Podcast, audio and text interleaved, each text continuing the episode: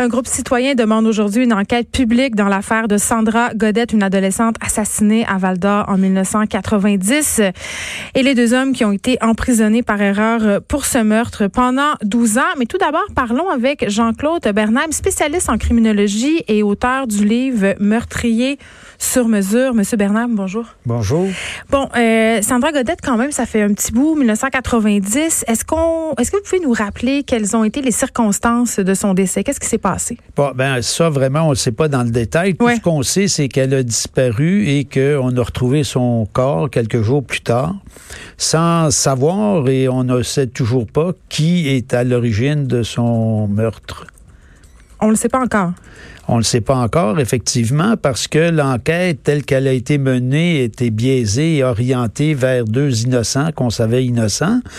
Et euh, ils ont été condamnés, finalement innocentés, mais la Sûreté du Québec, euh, les autorités judiciaires et les autorités politiques, c'est-à-dire les différents ministres de la Justice qui se hmm. succèdent depuis la fin des années 90, refusent qu'on réouvre l'enquête et qu'on fasse une enquête publique sur cette histoire pour connaître la vérité. Parce que là, ces deux hommes-là, quand même, euh, il faut le préciser, ils ont fait 12 ans de prison. Là. Oui, ils ont fait beaucoup de pénitenciers, ils l'ont fait pendant toute leur jeunesse parce que le système tel qu'il a fonctionné dans cette affaire a dérapé totalement quand on regarde, euh, quand on lit un peu sur cette affaire-là, l'histoire de, Sandra Godette, on se rend compte, puis peut-être une interprétation libre de ma part, que les policiers, en quelque sorte, c'est comme s'ils voulaient que ces deux hommes-là soient coupables. Tout aurait été mis en œuvre pour qu'on finalement qu'on puisse les, les accuser, les inculper, qui se retrouvent en prison. Et selon ce qui en sort, ils auraient utilisé la technique du tunnel pour arriver à leur fin. C'est quoi la technique du tunnel? Bon, la technique du tunnel, c'est d'avoir une, euh, un objectif à atteindre et puis qu'on élague tout ce qui ne va pas dans cet objectif-là. Mais dans ce cas-ci, c'est pas vraiment la technique du tunnel. Hmm. La technique qui a été employée, c'est-à-dire qu'on a décidé qu'on allait faire condamner deux innocents à partir d'une décision. J'ai de la misère comme citoyenne à croire ça. Oui, ben c'est justement c'est que c'est absolument stupéfiant, puis surtout que si ça ne concernait que les policiers, c'est qu'on voit que le procureur de la couronne est complice. Le juge euh, a mené ce procès d'une manière absolument abominable. Les cours d'appel ont examiné les affaires avec la perspective la plus étroite possible. Il y a que la Cour suprême qui finalement, grâce à la commission Poitras, a réévalué les choses pour finalement amener un nouveau procès et un acquittement. Mais c'est que dans cette histoire, ce qu'on ce qu'on constate, c'est que les acteurs des différentes instances au niveau de l'appareil judiciaire et des procédures judiciaires sont complices d'une décision, d'une condamnation qu'ils savaient fausse. Par exemple, l'expert d'Orion en odontologie, un dentiste qui était censé pouvoir identifier la personne qui, qui aurait mordu Sandra Godet. Parce, qu'elle portait des traces de morsure? Pour, pour certains, oui. Mais ce qu'on a appris, c'est que finalement, cet expert qui travaille pour le gouvernement, qui travaille pour, en théorie, faire jaillir la vérité, n'avait pas pris de mesure au moment de l'autopsie. Et ensuite, au procès, s'est parjuré en disant que c'était Hugues Duguay, de manière hors de tout doute raisonnable, qui l'avait mordu. Et on apprend 16 ans plus tard qu'il n'a pas pris de mesure donc, il est incapable de faire des mesures, donc de vérifier hmm. si la dentition de Hugues Duguay pourrait potentiellement correspondre aux marques qu'on est censé avoir vues sur le corps de Sandra Godette. c'est ça. Par jeu, dissimulation de preuves, faux témoignages. C'est à ça qu'on fait face en ce moment. Et, oui, et on en ajoute et on en ajoute. Quand le juge au procès dit, moi, je suis pas un juge comme les autres. Alors, normalement, ça veut dire quoi ça? Ça veut dire quoi? Ça veut dire que contrairement à ses collègues qui séquestrent le jury, le juge Tremblay va tout simplement dire, ben moi, vous permets de téléphoner, je vous permets d'avoir accès à l'extérieur. Alors, au cours des témoignages, il y a une femme qui est venue témoigner disant que Sandra Godette aurait été saisie par l'arrière et Alors, il y a un membre du jury qui se posait la question comment cette femme aurait, pouvait identifier le cri d'une jeune fille saisie par l'arrière? Ah ben, c'est facile. Il va téléphoner à madame. Alors, il prend l'annuaire, téléphone à madame ben Martel. Ben on est-tu à bienvenue chez les ch'tis? Ça, c'est incroyable. Mais ce qui est le plus incroyable, c'est que le ministre de la Justice, depuis que ça se sait, ne dise rien. non seulement ne disent rien, mais continuent de prétendre que Hugues Duguay et Billy Taillefer sont les coupables. Ben là, je, vais me tourner euh, vers euh, Vicky Gagné et Josiane euh, Ferland parce qu'elles font partie d'un regroupement citoyen qui exige en fait une enquête publique dans l'affaire Sandra Godette. Bonjour, mesdames. Bonjour. Merci d'être ici. Écoutez, la question quand même qu'on pose est légitime, mais en même temps, je me demande, est-ce que le gouvernement du Québec va créer une commission d'enquête pour critiquer ses propres policiers, critiquer son procureur de la couronne dans le dossier Sandra Godette en sachant qu'il y a un procès au civil en ce moment qui se déroule? En fait, on demande euh, l'enquête publique à la fin de ces procédures-là et quelle que soit l'issue de ce procès euh, civil-là. Nous, on demande la vérité. On demande à ce que, par respect pour Sandra Godette, qui d'ailleurs, euh, aujourd'hui, ça fait 30 ans que sa disparition avait été signalée, c'est la moindre des choses pour la famille et, pour la victime de ce meurtre-là qu'on qu'on s'intéresse à savoir ce qui est vraiment arrivé. Mais s'il y a eu deux deux personnes en prison puis que c'était pas les bonnes, c'est qui? C'est ça, là. Puis c'est quand même assez euh, efficace. Je vais vous poser la question. Parce que là, évidemment, ces deux hommes-là, Billy Taillefer, Duguay, qui ont fait 12 ans de prison, réclament 40 millions de dollars en dommages. Et je les comprends. Le passer 12 ans en prison, ça doit être absolument sordide. C'est un cauchemar. C'est le cauchemar que tout citoyen ne veut pas vivre, là, être incarcéré pour un crime qu'on n'a pas commis. Mais la Sûreté du Québec a fermé l'enquête par rapport à Sandra Godette.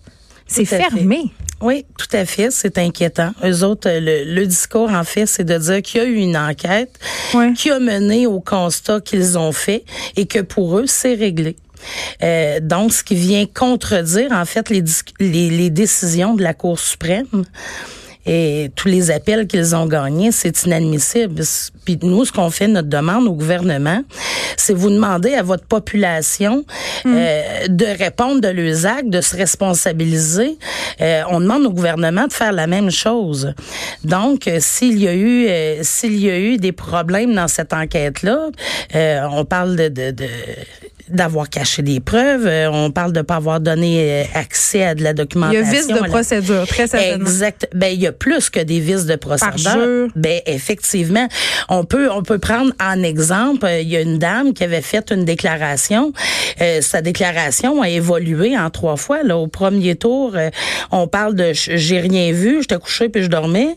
la deuxième déclaration évolue encore, puis à la troisième déclaration, elle est capable de nous dire qu'il y a du bruit, à quel moment ça s'est passé en bas de chez elle, qu'il y a eu des coups de poing sur la table, des douches qui se ça sont pris. Ça va. Oui, oui, elle vient qu'à en finir, qu'à décrire les suspects, même les habillements, puis à l'heure qu'ils partent, qu'ils quittent la place, là. Josiane Ferland. Tu sais, là, il y a une page Facebook en ce moment. Il y a 10 000 personnes qui font partie du groupe Sandra Godette, la population exige des réponses. Là, on a affaire à un cas où on n'a pas de meurtrier. La, SQ a fermé le dossier. C'est important que cette chose-là, selon vous, soit menée jusqu'au bout pour que la population garde confiance en notre système de justice? Ben, définitivement. C'est rendu à un point où les gens se demandent euh, comme vous l'avez dit tantôt, euh, ça s'en va où ça? ça c'est gros, c'est énorme à quel point il y a eu des gens impliqués dans ce mensonge-là qui a perduré au fil des années? Ça en est pratiquement incroyable. Combien on vient à se questionner combien il y en a en prison en ce moment qui n'ont pas d'affaires là. Mais ben, je, me, je me retourne sur euh, vers Jean-Claude Bernard. Est-ce que ça arrive souvent des cas comme ça d'erreurs judiciaires? Des erreurs judiciaires, il y en a un certain nombre. Il y en a beaucoup plus qu'on pense dans le sens que il y a beaucoup de gens qui vont plaider à des infractions, disons, relativement mineures parce que le système de justice les accule au pied du mur, parce que les procédures durent de manière indéfinie et qu'ils n'ont pas les moyens financiers de se défendre. Il faut bien voir que... Donc, ils vont, ils vont, ils vont se dire... Ils vont plaider coupables. Oui. Ben, vous vous, êtes, vous vous étonnez, mais tout le monde s'étonne que Billy Taillefer ait signé une déclaration comme quoi il aurait commis le meurtre. Tout le monde se détonne. Comment ça se fait? T'es innocent puis t'as signé une déclaration. Mais c'est que c'est le contexte. Est-ce que été soumis à une, pression pour le faire aussi quand ça fait 18 heures que tu te fais interroger, que t'as pas dormi? Euh, j'imagine que. Oui. Il y a lors d'un interrogatoire, il y a des pressions. Puis lors des procès, ben, il y a d'autres pressions par les délais, par les coûts, par mm. le, le contexte. Alors, l'État a des ressources à l'infini. Parce que si on revient sur le 40 millions dont vous avez parlé en demande d'indemnité, mais regardez les dizaines de millions qui ont été dépensés depuis dans l'affaire Sandra Godette pour que ça dure et ça dure. Parce que le procès aussi, il y a eu un premier procès, trois cours d'appel, une cour euh, suprême, la commission Poitras, puis maintenant des avocats qui sont payés pour faire durer parce que le recours civil, ça fait 16 ans que ça dure. Fait que pendant 16 ans, des avocats de la ville de Val d'Or, combien ils ont mis dans leur poche? Puis des avocats du gouvernement, combien ils ont mis dans leur poche? Plus tous les officiers de la, de la, Sûreté du Québec qui interviennent pour dire que tout est correct, que tout va bien, puis qu'on rouvre pas l'enquête. Ça, ça fait combien de millions? Josiane Ferland, vous vouliez réagir? Oui, parce qu'on parle des policiers, puis on parle... Mais c'est ce qui est aberrant là-dedans, je crois que c'est de se poser la question. Euh, nous, quand on leur pose euh, des questions, tout revient toujours. Euh, ils se cachent toujours derrière cette enquête qui, est, en cours. Ben, sur le procédure civile qui est en cours, en fait. Euh, on parle de devoir de réserve, on parle de devoir de loyauté. Je suis d'accord, mais envers qui? Envers la population ou vos collègues? Exactement, envers l'organisation ou envers euh, les collègues avec ben, C'est sûr qu'on n'aime pas paraître mal. C'est Vie gagnée. Ben en fait exactement. Puis c'est là qu'on dit que c'est un stop euh, assez d'essayer de, de, de jouer dans l'apparence parce que c'est ce qui se passe. On essaye de démontrer que notre système de justice va bien quand c'est mm. pas le cas. Ce qu'on demande par la, la demande d'une commission d'enquête publique, en fait, c'est la transparence, la cohérence du gouvernement. Donc si le gouvernement, lui, peut, le, ministère de la Justice peut peut demander aux contrevenants d'être honnêtes, d'assumer de, les choses, euh, puis de faire amende honorable. Euh, je, je crois qu'il est l'exemple euh, pour la population également. Il se doit lui aussi, et même en premier lieu, notre ministère de la Justice, de faire euh, de faire preuve de transparence.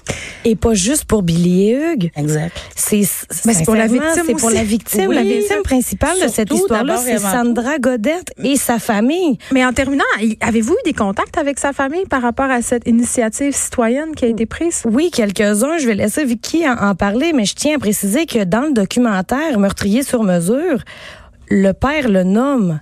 Le père qui est décédé le 23 décembre dernier sans savoir la vérité sur les circonstances ayant amené au décès de sa petite fille.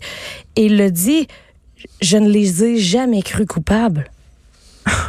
Exact. Puis la mère dit, nous, on est prêt à pardonner, mais à qui?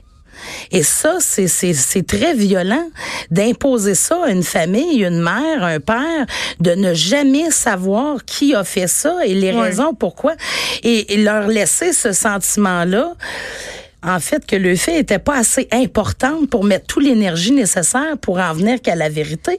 Puis c'est ça qu'on demande ici aujourd'hui au ministère au ministère, au ministère de la Justice, puis à la ministre Sonia Lebel, ce, ça se doit d'être fait que Sandra, euh, vous demandez que Sandra Godette ait la justice auquel elle a droit. Oui, absolument. Faisiez allusion euh, à une série documentaire, euh, c'est tiré de votre livre Meurtrier sur mesure, Jean-Claude Bernam, et c'est présentement sur Helico. Merci beaucoup de nous avoir parlé, Jean-Claude Bernam, spécialiste en criminologie et auteur de ce livre, Vicky Gagné et Josiane Ferland, qui font toutes deux parties de ce mouvement citoyen pour qu'il y ait une enquête publique sur l'affaire Sandra Godette. Merci de nous avoir parlé. Merci beaucoup. Merci à vous. De 13 à 15, les effrontés.